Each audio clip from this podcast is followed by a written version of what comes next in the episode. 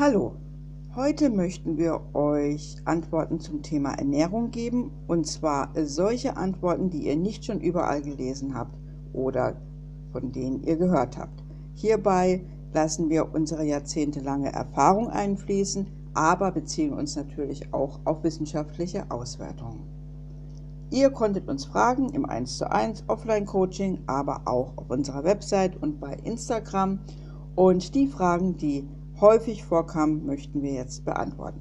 Die erste Frage lautet, stimmt es, dass Hunde mit Übergewicht anfälliger für Tumore sind? Hierzu unsere Antwort. Der Krebsspezialist Dr. Johannes Koy hat hierzu in einem oder auf einem Seminar gesagt, dass es einen klaren Bezug gibt zwischen Übergewicht, wenig Bewegung und Krebs. Hunde, die Übergewicht haben und auch noch wenig bewegt werden, sind überproportional anfälliger für Krebs. Das Thema Tumore kam sehr häufig vor in euren Fragen und leider ist es auch ein Thema, das häufig in Tierarztpraxisen thematisiert und angefragt wird. Die nächste Frage war, unsere Hündin ist anfällig für Tumore. Kann man da etwas mit Nahrung bewirken?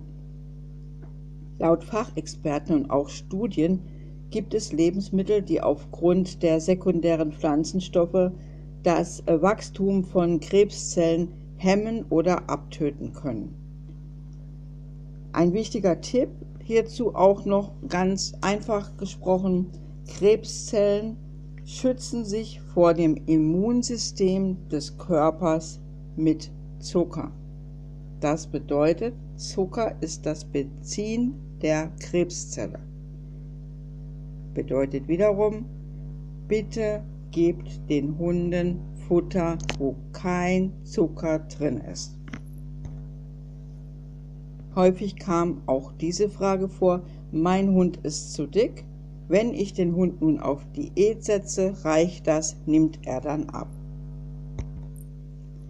Es kommt nicht nur darauf an, wie viel du dem Hund zu fressen gibst, sondern auch was und wie viel du ihn bewegst. Ein guter Ansatz ist erstmal herauszufinden, wie viel Kalorien benötigt mein Hund denn überhaupt. Wenn du weißt, wie viel Kalorien er benötigt, dann weißt du auch, wie viel du ihm zu fressen geben kannst, damit er nicht weiter zunimmt oder sogar abnimmt. Aber natürlich musst du ihn auch entsprechend bewegen. Es reicht nicht, wenn du den Kalorienbedarf Pi mal Daumen mit irgendeiner Tabelle anhand von Gewicht und Größe ausrechnest, sondern da spielen viele Faktoren hinein. Deshalb haben wir ein Angebot entwickelt, dass wir für euch den Kalorienbedarf eures Hundes ganz individuell ausrechnen. Dazu müssen wir einige Sachen wissen von der Bewegung, ob der Hund zum Beispiel trächtig ist oder kastriert ist und so weiter.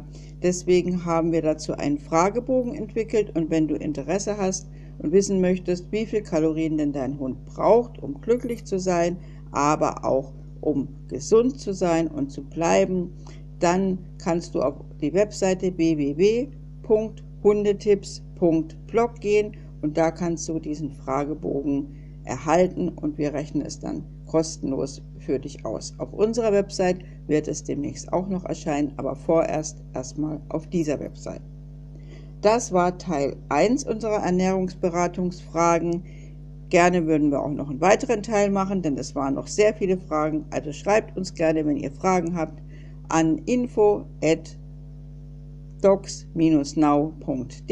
Vielen Dank, bis bald.